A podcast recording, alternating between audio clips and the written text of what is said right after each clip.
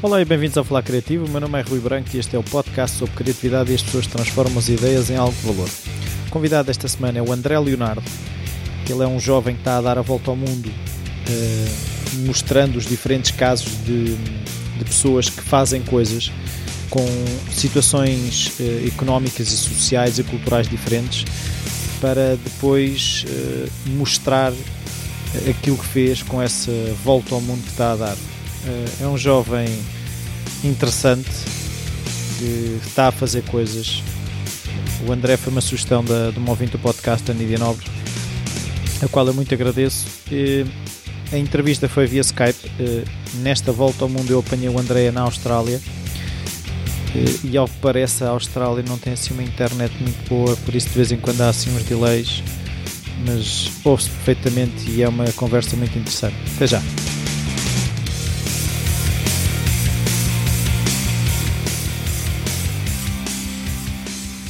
Uh, bom dia, André. Aí já é boa noite, não é? Pelo que eu sei. É, um fim de tarde. É um fim, fim de tarde. De tarde. Uh, a minha primeira pergunta é se na tua infância havia artistas na família, hábitos culturais, um pai engenhocas, uh, algum empreendedor. Como é, se na tua infância essas coisas já estavam presentes? Uh, ou seja, uh, perguntas-me isto em termos de. Um, se no teu meio familiar uh, ou no, no sítio onde tu vivias, se tinhas contacto com esse tipo de coisas? Ah, os meus pais. Uh, portanto, o meu pai, por exemplo, tirou gestão, é, é gestor, esteve em várias empresas privadas, agora está no setor público, nunca criou nada seu mas embora tenha sido um, um intraempreendedor, ou seja, dentro da, da, empresa em que estava na altura, criou uma série de produtos novos e fez uma série de, de, coisas. Talvez também por aí me tenha influenciado um bocadinho já para os números e para esta parte agora de, de, das empresas. Mas não posso dizer que tenha na família um, um, empreendedor que criou um negócio do zero e que isso acho que não, isso acho que não. Uh, qual é que é a tua formação? Uh, eu, eu tirei licenciatura e mestrado em gestão uhum. no ISCTE, em Lisboa, e fiz também uma, uma pós-graduação, um programa de especialização em empreendedorismo e criação de empresas. E, e, o que é que te levou a escolher essa área de, de estudo, se assim se pode dizer? Uhum. Já havia essa inquietação de fazer coisas? Sim, sim, aliás, desde, desde pequenina, a minha mãe adora contar estas, estas histórias Uh, quando era muito pequenino, tinha talvez 6, 7 anos, e hum, estavam a lançar na televisão aquelas pastilhas elásticas Bubalu que tinham um recheio por dentro. Sim, sim, sim. Assim Bubolicious, ou como é que não era assim uma coisa Exatamente. Sim. E então um, eu queria, sempre fui também muito independente, e então queria comprar as novas eh, pastilhas elásticas, mas com o meu dinheiro. E então, lá nos Açores, quase todas as pessoas lá têm uma casa com um quintal, grande ou pequeno, mas todas elas têm um quintal. Uh, e eu também, também o tinha, então o que fiz para, para comprar as, as pastilhas foi fui ao quintal, uh, cortei as flores quase todas que existiam no quintal e como eu era pequenino, loiro, de olhos Jesus, fui bater à porta dos vizinhos uh, a vender as flores. E a verdade é que depois comprei uma caixa enorme de, de, pastilhas. A minha mãe, quando descobriu, é que não achou muita piada, mas, Sim, mas, agora acha piada e agora conta a história. Claro, mas resolveste ah, mas, esse teu problema. Desde, exatamente. Desde pequenino, desde tenra idade, fui fazendo assim uh, pequenas coisas. Depois, com 9, 10 anos, uh, eu vivia com, vivia com uma, com uma tia-avó minha Uh, e ela sabia fazer queijos, aqueles queijos frescos. Sim, sim. Então lá, lá a chateei e ela começou a produzir queijo fresco a mais do que aqueles que precisava e depois ia também vender pelos vizinhos. Uh, depois com 15, 16 anos comecei a trabalhar numa, num bar de praia, a vender gelados. E, portanto fui sempre fazendo assim uma série de coisas tudo isto, juntando talvez ao que contava há pouco, o meu pai é gestor e que também desde cedo ouves falar em empresas, reuniões, na altura nem percebes muito bem o que é, mas acho que de alguma forma subconsciente as coisas vão ficando. E portanto foi muito natural, nem, eu não tenho queda para outra coisa, uh, acho que tinha mesmo que ser por aqui, portanto quando chegou a altura de escolher a universidade e o curso, não, não havia dúvida. Não.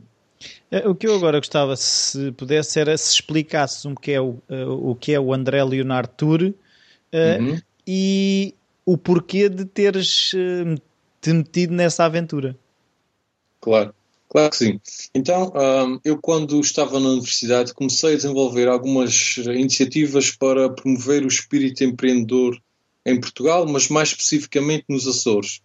Portanto, uh, organizei um, um evento uh, em 2011 que levou aos Açores oradores internacionais. Uh, veio uma pessoa, a variadora da cidade mais verde da Europa, na Suécia, um, explicar porque é que eles são a cidade mais verde da Europa e como é que um local, como é que uma cidade relativamente pequena como a Angra do Heroísmo, ou Praia da Vitória, ou Ponta Delgada, poderiam também eles ser uma cidade mais verde da Europa, ou até os, uma ilha dos Açores ser a ilha mais verde de, do mundo, porque não? Um, foi o Luís Filipe Vieira, presidente do Benfica, um, o Alfredo Casimir, que é o presidente e o fundador do Grupo Urbanos, uma série de, de, pensadores nacionais e internacionais que foram aos Açores. Portanto, juntei uma equipa, angariei os, os patrocinadores, convidei os oradores e tudo resultou num evento para 600 pessoas. Isto se pensarmos que a Ilha Terceira tem cerca de 53 mil pessoas, estava lá mais de 1% da população. Bem bom. Uh, foi, uma loucura, foi uma loucura total. No ano seguinte, em 2012, houve outra conferência, desta vez Uh, vieram já aí professores de um, professores catedráticos, veio um empresário de Silicon Valley, uh, o Garrett McNamara foi, foi também lá, uma novamente uma série de pessoas, novamente 600 pessoas, um, foi muito bom. Depois também fundei uma associação também nos Açores para promover o espírito empreendedor e tudo isto de alguma forma Portanto, se reparares, são sempre iniciativas, todas elas sociais, com o objetivo de promover o espírito empreendedor, de mostrar às pessoas que é possível, de dar, sobretudo, casos de, de, de pessoas que já fizeram algumas coisas e, e, que servem para inspirar agora outros que estão de alguma forma a precisar disso. E então, uh, há cerca também de um ano e meio atrás, dois anos, uh, comecei a pensar neste projeto. Na altura ainda estava assim num esboço, uh, mas o que, na altura o que fiz, arranjei uma série de, de padrinhos do projeto pessoas que eu acredito que, que, serão o futuro de Portugal e que são pessoas muito boas. Uma delas é a Sandra Correia, que é, foi eleita a melhor empresária da Europa em 2011, que é a CEO e é fundadora da Pelcor, que transforma a cortiça em acessórios de moda. Uh, o Ricardo Diniz, que é um navegador solitário, que agora, ainda há uns dias atrás, foi até ao Brasil um, para entregar uma, uma bandeira à seleção nacional o Manuel Forjás, que entretanto também infelizmente faleceu.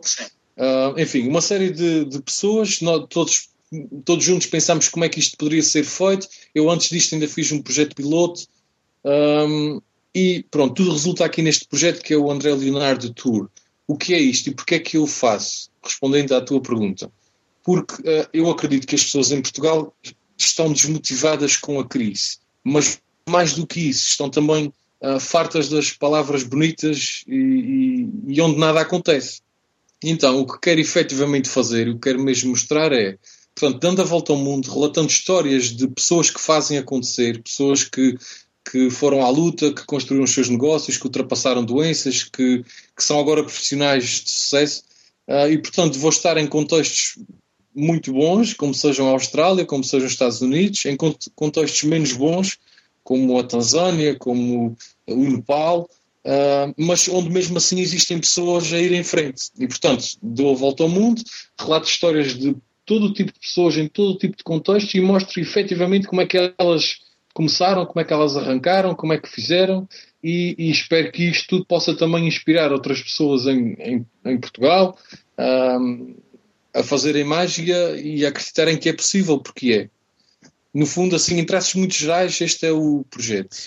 Uh, eu, eu, a curiosidade com que, com que fiquei agora foi como é que tu na universidade já tiveste a, a ousadia um, e a vontade de começar a desenvolver logo essas conferências, porque nessa altura anda tudo se calhar mais preocupado com a queima das fitas ou esse tipo de coisas do que propriamente em contribuir, não é?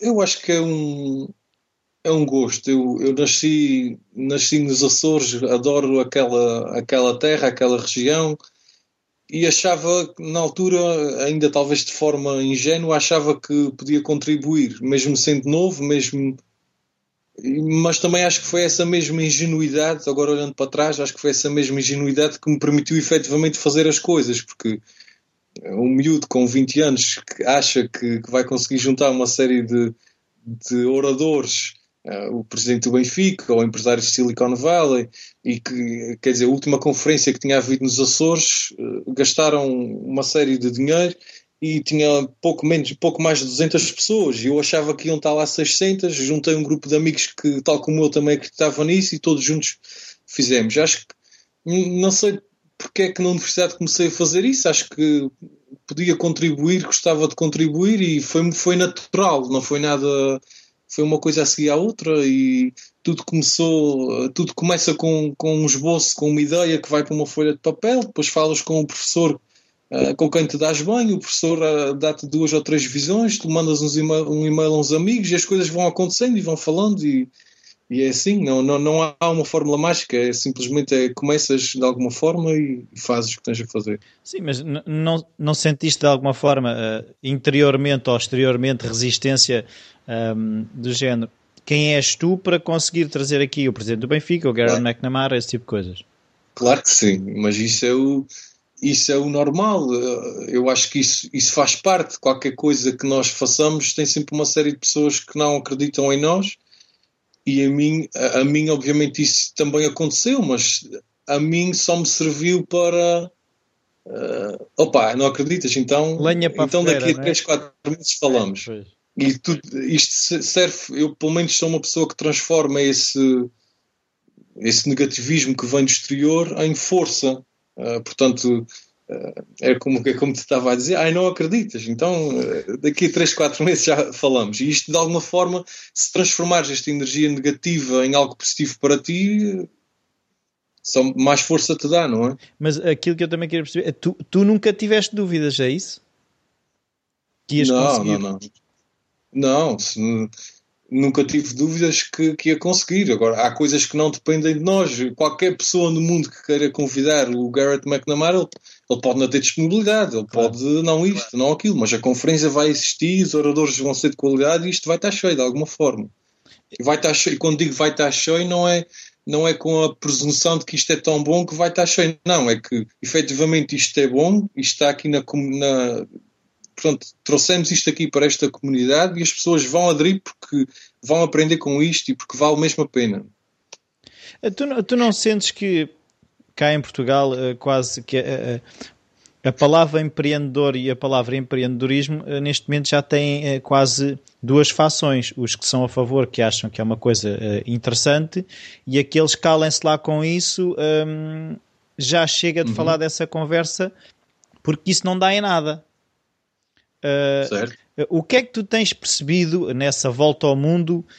Vá lá, no fundo, é a reação que as pessoas têm a essa atitude, que no fundo é uma atitude de, de querer fazer ou, ou, levar as coisas para a frente, e, e, os, e os outros que, de alguma forma, percebem que o, o falar disso não chega. Uhum. Um, o Manuel Forjares dizia-me sempre uma, uma conversa que eu acho que nunca, nunca me vou esquecer há aquelas pessoas que, que de alguma forma acham que o que lhes acontece a si é fruto do, do que está à volta delas, e há, e há aquelas pessoas que acham que o que lhes acontece a si é consequência das suas atitudes. Portanto, estas, segunda, estas segundas pessoas que te descrevi são aquelas em que acontece alguma coisa, ok, isto aconteceu porque eu fiz isto. Se eu, em vez disto, tivesse feito assado, se calhar tinha acontecido diferente. Ok, aconteceu-me isto, mas quem vai mudar isto sou eu, não é, não é quem está à minha volta, não é, não é o governo, não é a troika, não é, não, não é este, não é aquele, não, sou eu.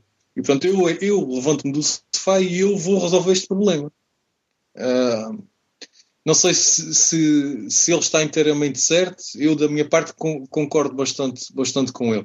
Isso que me dizes é, é que, que, me dizias que as pessoas estão também um bocadinho cansadas do, da palavra empreendedorismo Acho que acontece porque a palavra foi banalizada, toda a gente a usa, uh, mesmo sem saberem exatamente o que é, uh, fala-se nisso, uh, toda a gente fala nisso.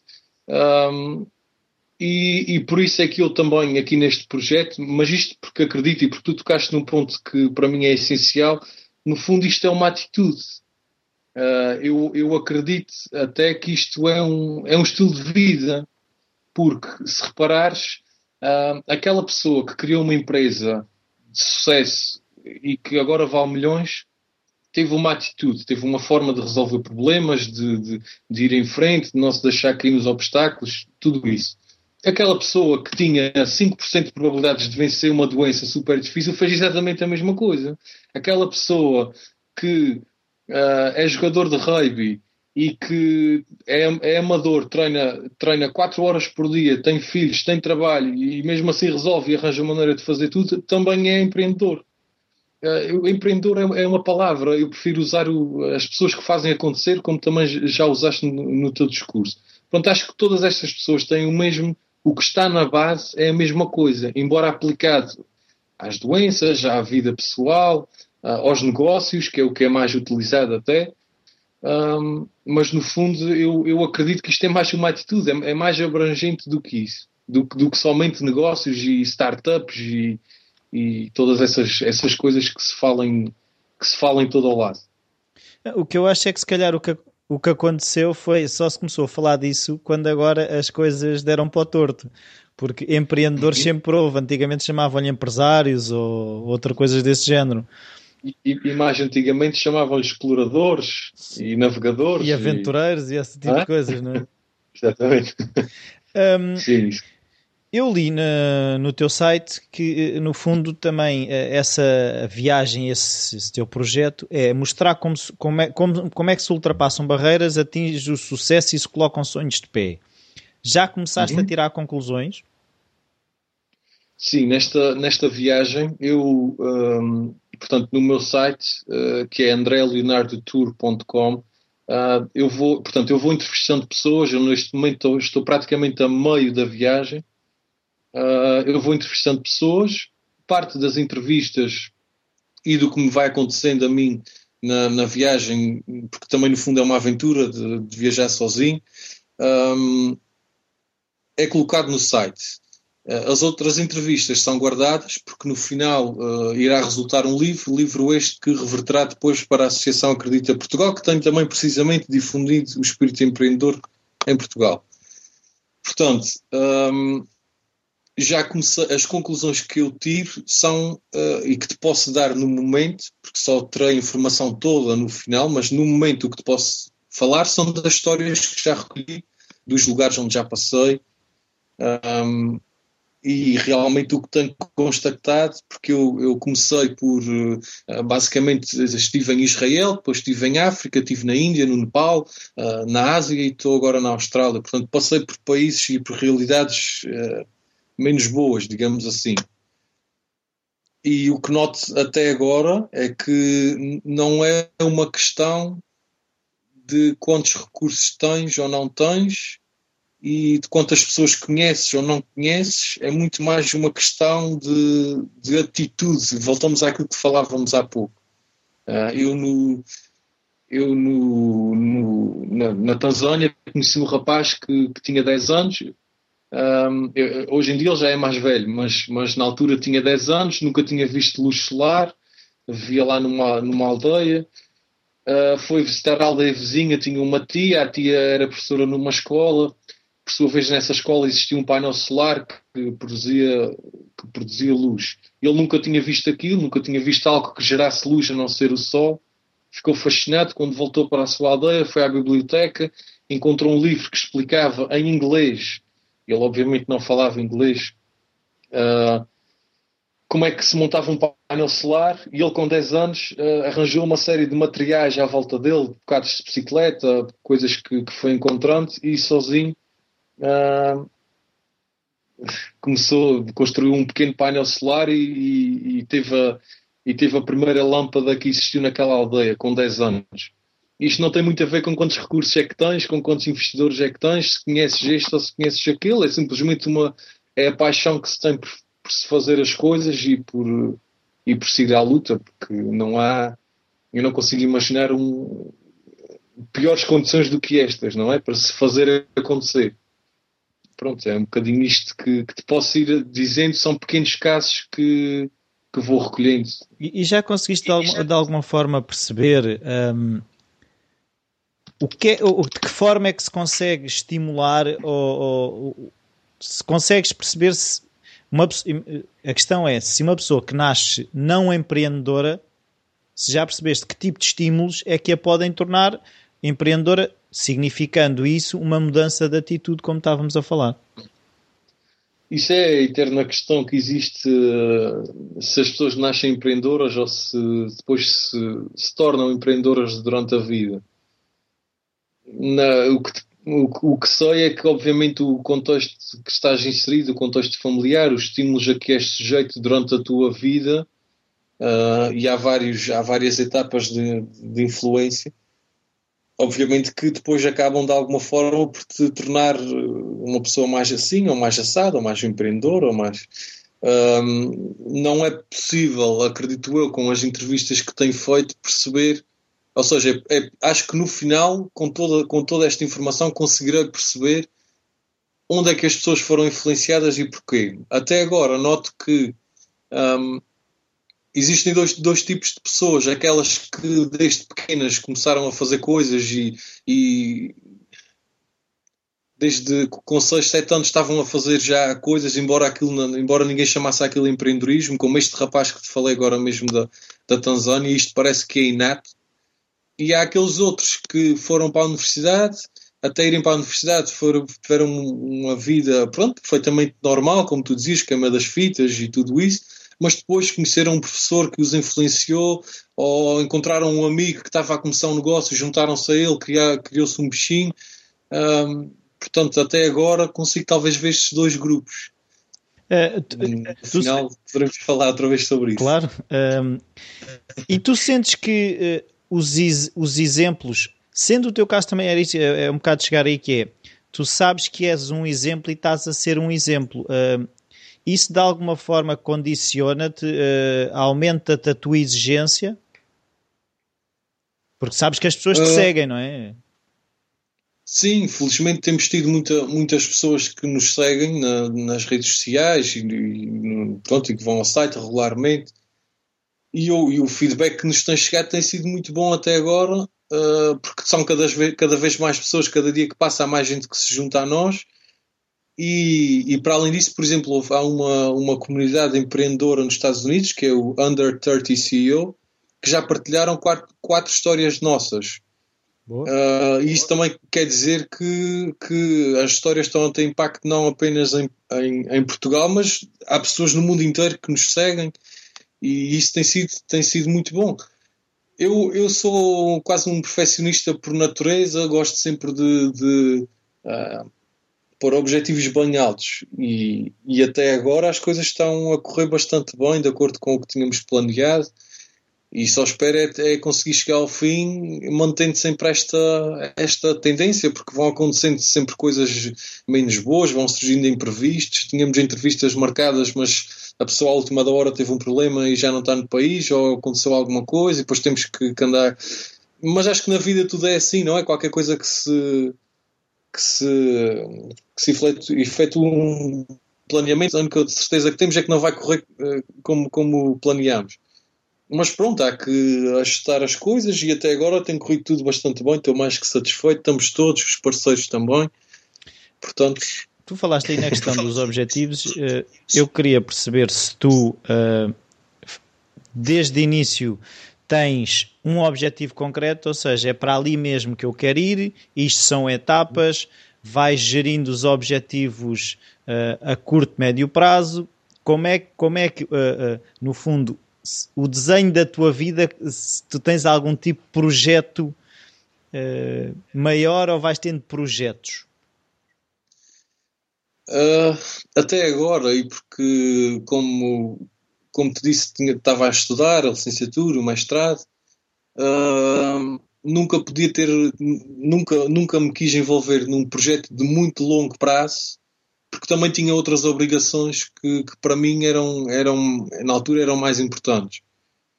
Uh, e portanto, sempre fui fazendo, portanto, tinha uma visão, tinha, ou seja, ou seja, isto é para ali, temos que Temos que motivar as pessoas, temos que mostrar que é possível. Ok, agora vamos realizar uma conferência, agora isto, agora aquilo. E as coisas foram andando desta forma. E agora quando finalmente acabei a parte académica, chegou a altura então de fazer um, algo mais, mais sólido, mais com outra substância, e também surge esta viagem que no fundo uh, há um trabalho invisível que é feito no, no, no pré-viagem, que foram nove meses de preparação intensa, full-time. Uh, há a viagem em si que, que, que, leva um ano e há depois disto uh, o pós-viagem que é fazer esta mensagem chegar ao maior número de pessoas possíveis uh, através de formações, de participação em conferências, como também te falei do livro. portanto, estamos aqui a falar num projeto de dois, três anos. Depois daqui, a visão é, é sempre esta, é o, que, é o que eu gosto de fazer, pelo menos para já, é uma, é uma coisa que me, que me, dá bastante prazer, é poder de alguma forma ajudar os outros e, e, fazendo aquilo que eu, que eu acho que consigo fazer melhor e onde tenho melhores skills. Portanto, vamos ver o que é que vai acontecer também, mas para já é isto, é isto que temos. E, e tu todos os dias uh, tentas ver se estás na rota, uh, se, ou seja, se te sentas.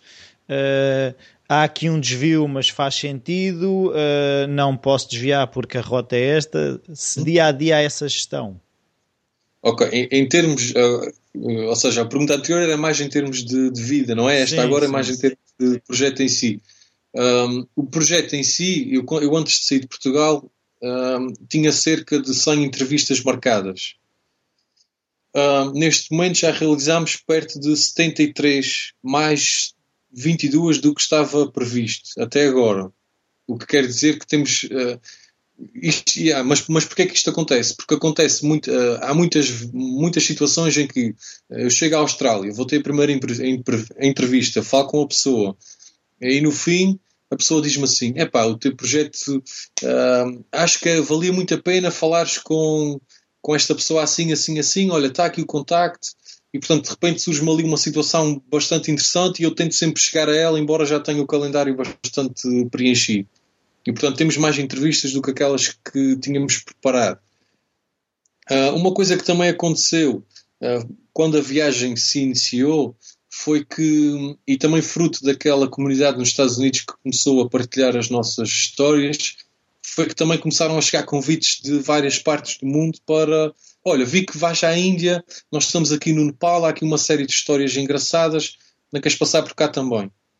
Uh, mas a verdade é que o projeto tem um orçamento, o orçamento é bastante limitado, um, tem, um, tem um deadline, tem, tem um prazo, uh, tenho, eu tenho que chegar a Portugal em novembro, e portanto não dá para chegar a todo lado. Mas, por exemplo, o Nepal foi um convite que surgiu, as histórias eram espetaculares, não podia mesmo deixar passar e fizemos um, e fizemos um desvio. Tal como também te posso dizer em primeira mão que vamos voltar a fazer um desvio daqui a cerca de um mês. Vamos ao México, que não, não estava previsto, mas também houve um convite bastante interessante para passarmos por lá. Também há histórias muito boas lá. Uh, é um ecossistema completamente diferente dos outros que tínhamos previsto.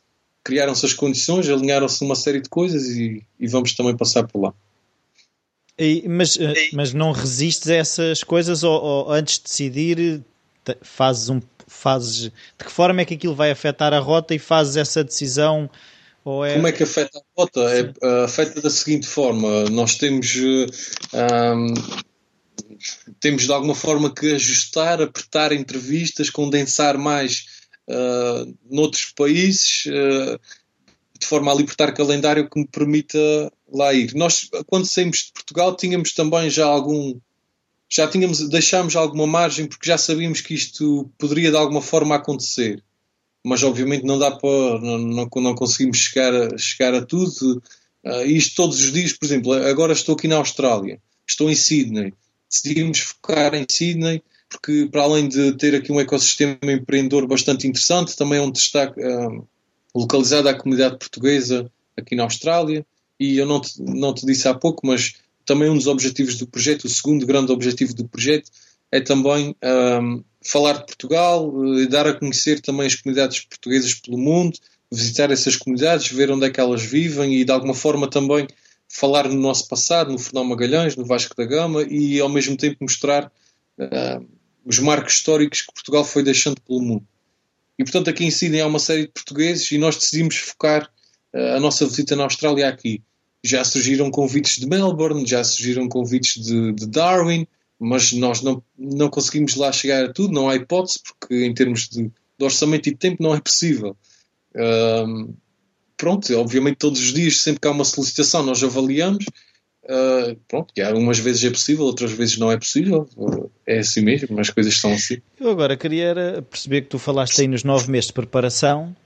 Uh, uhum. Como é que foi? Tu estabeleceste um limite para no dia tal isto tem que estar ah, pronto, uh, ou sentaste, eu vou ver o que é que eu preciso, vou começar a falar com as pessoas e depois é que estabeleceste um prazo. Não, eu queria, uh, eu queria que a viagem, a viagem no seu todo tivesse um ano. Um ano à volta do mundo era a marca que eu, que eu queria, era o, era o, o, pronto, era o objetivo que eu tinha. Um, e então, o calendário estava feito da seguinte forma: eram três meses a percorrer Portugal de norte a sul e a falar com empreendedores portugueses. E esse seria o início, sempre. E depois seriam nove meses no estrangeiro. E obviamente que esses nove meses estavam dependentes de, de orçamentos que conseguíssemos angariar. Então, obviamente, a primeira coisa a fazer é um, começar, começar a procurar patrocinadores e ao mesmo tempo começar a marcar entrevistas, porque isto acaba por ser uma, uma, uma pescadinha de rabo na boca, que é quando vais falar com um patrocinador, ele diz, então mostra-me o plano. Pois. E tu tens que mostrar um plano definido e um projeto estruturado. Mas ao mesmo tempo, enquanto não tens os patrocinadores, não consegues exatamente dizer, dizer que consegues estar em X países, não é?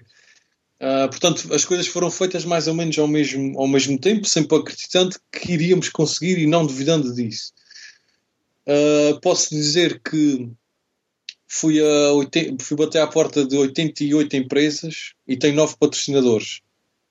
Uh, posso dizer também que vendi praticamente tudo o que tinha em Portugal para conseguir financiar estes nove meses que eu estava completamente dedicado a isto, sem qualquer outra, pronto, sem, sem trabalhar em mais lado nenhum. Portanto, vendi uh, também nos Açores, uh, organizei lá uma, uma feira da segunda mão, onde para além de conseguir vender as minhas coisas quase todas, dei também a oportunidade a outras pessoas para, para o fazerem. Uh, o que é que te posso contar mais? Lançámos também uma plataforma, um, um projeto na, na plataforma de crowdfunding, foi extremamente mal sucedido, angariámos cerca de 300 euros. Um, e o que é que fizemos? Lançámos depois uma campanha que é Portugal vale a pena.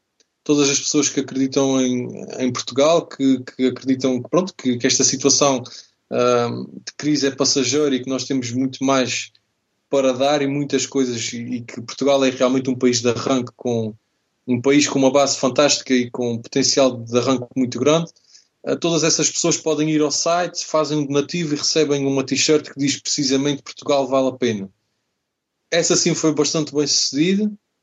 Uh, e pronto, e foi, foi isto, foi, foi uma, uma, uma questão de bater à porta das empresas, mostrar o projeto, arranjar os financiamentos, ao mesmo tempo ir marcando entrevistas, ir, ir solidificando o projeto, e até que chegou um ponto em que as coisas estavam, estavam fortes o suficiente para partir de Portugal, e assim foi. Eu sabia, eu tinha mais ou menos os timings que nunca podem ser muito rígidos, porque nestas coisas uh, acaba por ser um bocadinho complicado. Há, ali, uh, defines que a saída será mais ou menos, portanto, o projeto vai começar alguns entre setembro, outubro, novembro, dezembro. Começou em novembro, até começou num dia bastante marcante, que foi o dia em que Portugal se qualificou para o Mundial, em que vencemos a Suécia, o dia 19 de novembro. Uhum. E a saída foi três meses depois, isso, isso depois já estava tudo previsto, foi no início de fevereiro. Estamos agora no final de junho e eu chego a casa se tudo correr bem, se tudo correr como planeado, em novembro. Uh, tu, quando partiste para o contato com as empresas, já ias mentalizado de eu vou ter uma data de negas ou as negas iam deixando a sua marca? Eu, uh, eu como, te, como te contei há pouco, como já tinha organizado as conferências, e essas conferências precisam de patrocinadores, já estou, já estou um bocadinho habituado a, a ter que bater às portas e muitas vezes as respostas são negativas mas como também como te dizia há pouco, geralmente quando uma, quando uma empresa te diz que não, diz-te que não porque. Sim. E, Sim. e, e, e, tu ouves o não porque, e o não porque serve para, eh, por um lado, tu recebes o feedback, ficas a pensar naquilo e realmente faz sentido fazer esta alteração, é mais apelativo para as empresas, ou, ou não, ou não, ou simplesmente não era a empresa certa, não, não, não, não, tão, não estamos ligados, não, não, não fazia sentido e isto de alguma forma vai-te dando mais força porque tu vais sempre ficando mais forte. Se, se o feedback te serve, se tu te revês naquele feedback, melhoras. Melhoras o produto e na próxima já vais com um produto melhor. Se vês que, que, que não faz sentido, fazes aquilo que. e se a justificação que te dão não é, não é plausível para ti, serve para te tornar a ti mais forte, ai não, então pronto, então vou arranjar outro e depois vais-te arrepender de não teres. Pronto isto são, isto são formas que nós interiormente arranjamos para nos motivarmos cada vez mais. Não, eu acho que esses, esses mecanismos são importantes, por isso é que eu estava a, a perguntar, porque eu, eu, vejo que normalmente é, aquilo que tu começavas por dizer no início de, das pessoas dizerem que as coisas lhe acontecem que elas não têm assim propriamente uma parte ativa, mas mesmo nas, se tu te fores uh, automotivando, que é o que tu aparentemente fazes, uh, as coisas vão acontecer como é prova de tu realmente estás a fazer a, a viagem, não é? Sim, exatamente, acho que sim. Um, eu queria perceber se o site, os donativos, essas coisas têm tido uma parte importante ou, ou, de facto o bolo veio dos patrocinadores e não há volta a dar, porque eu ainda assim que há alguma resistência falar dos particulares em, por muito que gostem, eh, há uma certa resistência em, em apoiar estas coisas. Sim, não, não há dúvida que a grande parte do orçamento vem dos patrocinadores. Uh, mas, uh, grande, mas também te posso dizer que cerca de 15% do orçamento veio de donativos que foram feitos. E isso é, um, isso é significante. Se, se pensares numa volta ao mundo, numa volta ao mundo de, de um ano, uh, podes imaginar mais ou menos sim, o orçamento sim. qual será. 10, 10 15% é, é, bastante relevante. Houve muita gente que, que aderiu. Um, e aliás, eu tive numa situação bastante complicada, que foi eu quando estava em Moçambique, no último dia em que lá estava, havia uma pessoa que me, que me estava a receber, porque uh, eu também o que procuro e de forma a, a, reduzir imenso os custos da viagem é ir ficando com pessoas, o que me permite, por um lado, reduzir precisamente os custos e, número dois, permite-me ver onde é que o, onde é que o empreendedor dorme, onde é que ele come, como é que ele vai para o trabalho, como é que percebes que estás não é simplesmente olha, vou a uma entrevista e conheci aquela pessoa durante 40 ou 50 minutos e acabou. Não, eu, depois eh, ela leva-me a comer aos lugares onde vai, eh, leva-me a algumas reuniões e pronto, e isso é tudo interessante. Mas esta pessoa estava-me a receber em Moçambique, o último dia que lá estava, fomos passear durante a tarde, era um domingo, e quando chegámos a casa tinham assaltado a casa e roubaram praticamente tudo o que lá havia, incluindo as minhas coisas. Uh, como se não fosse suficiente, no dia seguinte uh, tinha uma viagem de 30 horas até à Índia. A pessoa que me estava a receber emprestou-me uma mala velha onde eu coloquei as poucas coisas que me restavam. Fui até à Índia. Quando cheguei à Índia, a mala não aparecia, tinha sido desviada. Ou seja, em, em 24 horas, em, em pouco mais de 24 horas, eu passei de estar completamente equipado para ter apenas a roupa que tinha no corpo tinha o computador que estava na mochila, tinha a bandeira de Portugal e dos Açores que estão sempre na mochila, tinha o passaporte e não tinha mais nada. Tinha a câmara fotográfica também, mas tudo o resto que precisava para fazer as entrevistas não tinha. O orçamento já é bastante limitado e isto causa-me um problema grande que foi, pá, eu agora de repente ainda de repente agora fiquei sem nada. Como é que eu agora vou fazer as entrevistas com a qualidade que tinha feito até aqui? Como é que eu agora vou, vou continuar? Porque isto o problema era, mais uma vez, há um problema e agora como é que eu vou encontrar uma solução para isto? E estava na Índia, são uh, milhares de quilómetros de casa, não é? Não, não dá propriamente para marcar mais reuniões claro. com, com claro. isso. E então a solução foi intensificar, foi voltar a falar com os patrocinadores todos, uh, encontramos mais dois patrocinadores novos, um, intensificar a campanha Portugal Vale a Pena, e aí sim houve muita gente que, que aderiu ah, também porque, porque precisamente um, estavam eventualmente a gostar do, do trabalho que estava a ser feito até ali, mas como tu também disseste, ah, estou a gostar, mas, mas pronto, mas não, não vou contribuir, ou, ou, nunca, ou nunca me deu para isso, simplesmente nunca terei o tempo para. Mas quando aquilo aconteceu, foi incrível ver e ver as pessoas de todo o mundo. Houve nativos que chegaram da China, do México, eh, da, da própria Índia, muitos deles de Portugal, porque também é o nosso target, é onde temos focado também a, a comunicação. Ah, mas é interessante ver como na altura certa e quando é preciso as pessoas estão lá e, e contribuem e, e, fazem parte também, porque é uma coisa que eu também sempre digo é que isto não é a viagem do André, o André é só aquele que que vai, por um lado, unir as pessoas que, que estão curiosas por viagens e que precisam de, de por outro lado, de, que querem criar um negócio, mas que simplesmente nunca, nunca deram o passo em frente, ou que querem mudar de vida, mas que simplesmente também nunca aconteceu. Vou ligar estas pessoas com todas estas outras pelo mundo inteiro que estão a fazer isso e, e, juntar, e juntar isto tudo num projeto que por acaso se chama André Leonardo Tour. Mas eu sou simplesmente a pessoa que liga todas estas pessoas. Pois. E no momento certo, quando eu mais precisava, as pessoas apareceram. E resolveu-se o problema e eu continuo. Outra coisa que eu queria perceber é: tu tens estado a dizer fizemos, estivemos, tu tens uma equipa, como é que a coisa funciona? Uh, eu aqui na viagem estou sozinho. Uh, estou sozinho aqui, eu vou às entrevistas sozinho, estou a viajar sozinho. A viagem é Quando sozinha, digo... sim. Exatamente. Uh, mas tenho uma série, por exemplo, tenho uma série de, de, de parceiros que são entidades de relevo a nível de, de, do empreendedorismo em Portugal, a, a Acredita Portugal, a BTI, a Startup Lisboa, uh, todos eles, e, to, e, em conjunto com eles chegamos, ao, chegamos a, muitos, a muitos contactos para estas entrevistas que eu tenho andado a fazer. Portanto, este trabalho de identificação de casos não foi só meu, por isso é que eu digo que nós fizemos os contactos. Eu tenho uma equipa em Portugal que e não sei se, se tiveste a oportunidade de ver, mas temos todos os meses lançamos um teaser, um, um resumo do que é que foi aquele mês.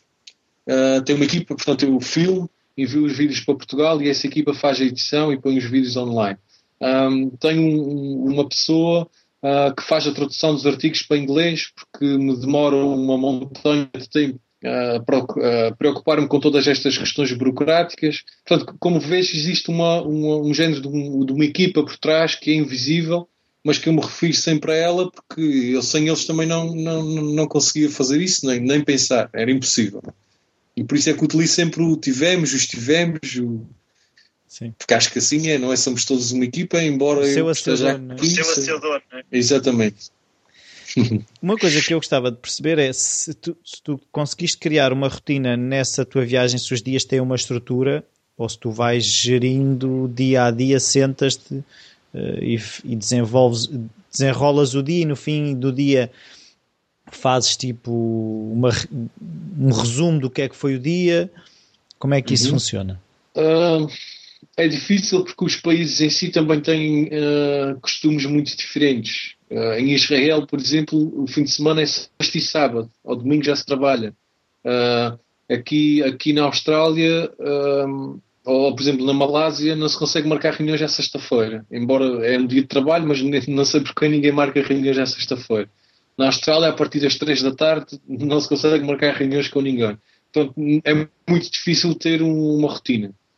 Uh, eu o, o, que faço é sempre que tenho uma entrevista, chego a casa, faço a transcrição da entrevista toda e, e escrevo o artigo sobre essa entrevista. Uh, mas nunca não posso dizer que existe uma rotina diária, porque a verdade é que todos os dias são diferentes. Uh, há um dia em que uh, eu posso visitar duas pessoas e esse logo a seguir vou fazer uma visita a uma incubadora e depois logo a seguir vou visitar um aquário que, que existe, que é, uh, portanto isto, isto acaba por ser uma mistura entre uma pessoa que viaja sozinha com, com uma pessoa que está a entrevistar uma série de, de pensadores e de criadores.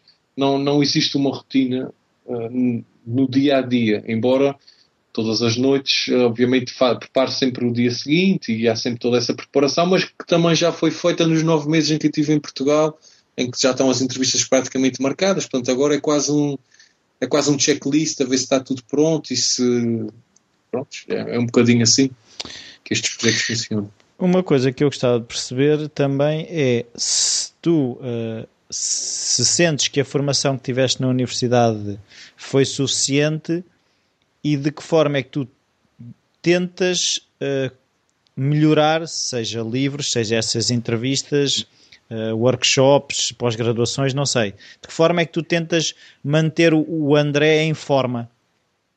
Uhum. Eu, eu leio bastante. Um, leio bastante e costumo até, até trouxe comigo uh, um livro do Richard Branson, que é um dos empreendedores que, que mais admiro. Uh, leio muitas uh, autobiografias. Durante a viagem já comprei mais 4, 4 5 livros. Uh, portanto, de alguma forma vou-me sempre mantendo ativo nesse, nesse campo. e vou sempre, sempre aprendendo porque, porque, assim, para além dos livros, este projeto, por exemplo, obrigou-me a. Eu tinha que fazer um site. Eu teria um curso de gestão, eu não sei absolutamente nada de programação, nem de Photoshop, nem de edição de imagens, zero. Mas a verdade é que tinha que pôr um site a funcionar, tinha que criar um logotipo e tinha que fazer tudo isso, e são tudo coisas que custam dinheiro, que não existia. E portanto a solução foi ir para o YouTube, foi, foi ver, há sempre, costumo dizer que há sempre, em brincadeira, mas digo que no YouTube há sempre um brasileiro que te explica como é que se faz aquilo que estás à procura. Então foi procurar como é que se fazia programação, como é que, como é que podia encontrar um, um aplicativo que, que, me permitisse fazer um site sem saber muito de programação, e existem vários. Uh, como, é que, como é que posso aprender a mexer no Photoshop, ainda que não seja nenhum especialista, mas já consigo, consigo fazer um logotipo. Consegui, o site foi totalmente criado por mim. Parabéns. Todas as imagens que vejo, no, que vejo no site. Se é o melhor site do mundo, claro que eu acho que não é, mas se, mas acho que está, bastante, bastante apelativo e o que interessa é que está feito. E, e pronto, acho que as coisas começam assim, mas sempre que acontece uma coisa nova, se o projeto é teu, se tu é que estás aqui, se não há mais ninguém para te resolver o problema, tu ou fazes ou fazes. Não, não há outra hipótese. E, portanto, acabo por também ir aprendendo muito com isto. Porque sou obrigado e acho que é também assim que me vou mantendo ativo. É, por um lado, através de, de leituras. Eh, obviamente, falando com, com todas estas pessoas nessas entrevistas, vai-se aprendendo muito, vai-se vendo, vai, vou vendo muitos casos, muitos exemplos, e depois o, o próprio projeto obriga-me a estar sempre ativo e sempre a aprender. Uh, isso agora, uh, quase já perto do, do que fechar aqui a nossa conversa, eu gostava de perceber quando é que tu desligas. Ah, que, que, mecanismos é que tu tens de te afastar das coisas, de, de, dar espaço às coisas que tiveste a aprender a interiorizar? Se tens esse tipo de rotinas?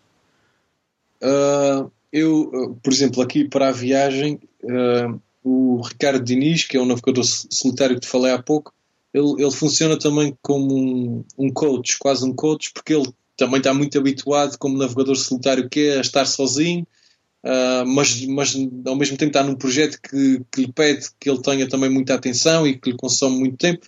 Portanto, juntamente com ele, definimos um plano que me obriga a parar uh, de X em X tempo. No Nepal, por exemplo, eu tive 12 dias sem. As regras eram: uh, não podes utilizar a internet mais de meia hora, telefone desligado, uh, não há entrevistas. Se alguém te perguntar quem és o que estás a fazer, és um turista que está de férias não falas no projeto, não falas em nada. Na Tailândia voltei a fazer um, uma paragem, esta mais pequena, de 4, 5 dias, mas voltei a fazer. Um, e nos aviões, eh, às vezes tem, outro dia tive uma para a Austrália, foram 9 horas de viagem. Nos aviões não há internet, uh, o meu computador também é velhinho, portanto a bateria não aguenta muito tempo. Eu no avião tenho, sou obrigado a descansar e a ler um livro e, não há muito que possa fazer. Portanto, acho que são esses pequenos momentos que, que vou desligando e que vou aproveitando para, para também relaxar um bocadinho. Uh, uma, a última coisa que eu gostava era se tens uh, algum conselho que queiras dar a, às pessoas que estão a ouvir. O único conselho que eu posso dar ou que, ou que, que me ocorre é uma coisa que eu, que eu utilizo no meu dia a dia, é, é a forma como eu vejo a, a, vida, é que quem quer que, se, que, sejam as pessoas, onde quer que estejam e, e em que situação estejam, é sempre possível fazer acontecer. Por mais difícil que seja a situação, o difícil é diferente de impossível. Sempre. E, e eu acredito piamente nisto. Por mais difícil que seja, não é impossível. Tá. Muito obrigado, André. Foi um prazer ah. falar contigo. Bem-vindos de volta. Espero que tenham gostado mais esta conversa sobre não tanto a criatividade, mas aqui é mais o pegar nas ideias e transformar alguma coisa. Um exemplo de uma pessoa que decidiu que quer aprender com outros exemplos que vai bater à porta das empresas para arranjar patrocínios. Eu fiquei um bocado chocado como é que um, um jovem tem essa ousadia, uh, mas uh, reconheço-lhe todo o valor e tenho de certa forma pena de na minha juventude não ter tido essa ousadia de ir bater à porta das empresas, fosse para patrocínios, fosse para outra coisa qualquer. Uh, acho que se as empresas querem ter um papel, normalmente até querem ter um papel mais participativo e dar de volta aos consumidores que no fundo os sustentam. Uh, o André bateu à porta de 80 empresas e, teve, e conseguiu 9 patrocínios. é preciso força de vontade. O André é impressionante a maneira como ele transforma os obstáculos em barreiras a superar. Não são paredes, são fasquias que ele tem que saltar por cima. E ele vai saltando. Aqui o Falar Criativo está tá numa fasquia, pelo que eu tenho estado a perceber pelos downloads. Uh, a praia é um inimigo do Falar Criativo. Os downloads têm descido bastante. Ou então aquilo que eu estou a fazer não está a corresponder às expectativas. Não sei, digam-me alguma coisa. rui.falarcreativo.com Passem pelo Facebook. Uh, o iTunes também está disponível para as avaliações e as críticas. Qualquer coisa já sabem, uh, cá estarei para vos dar uma resposta naquilo que eu puder e souber ajudar. Força! Até para a semana!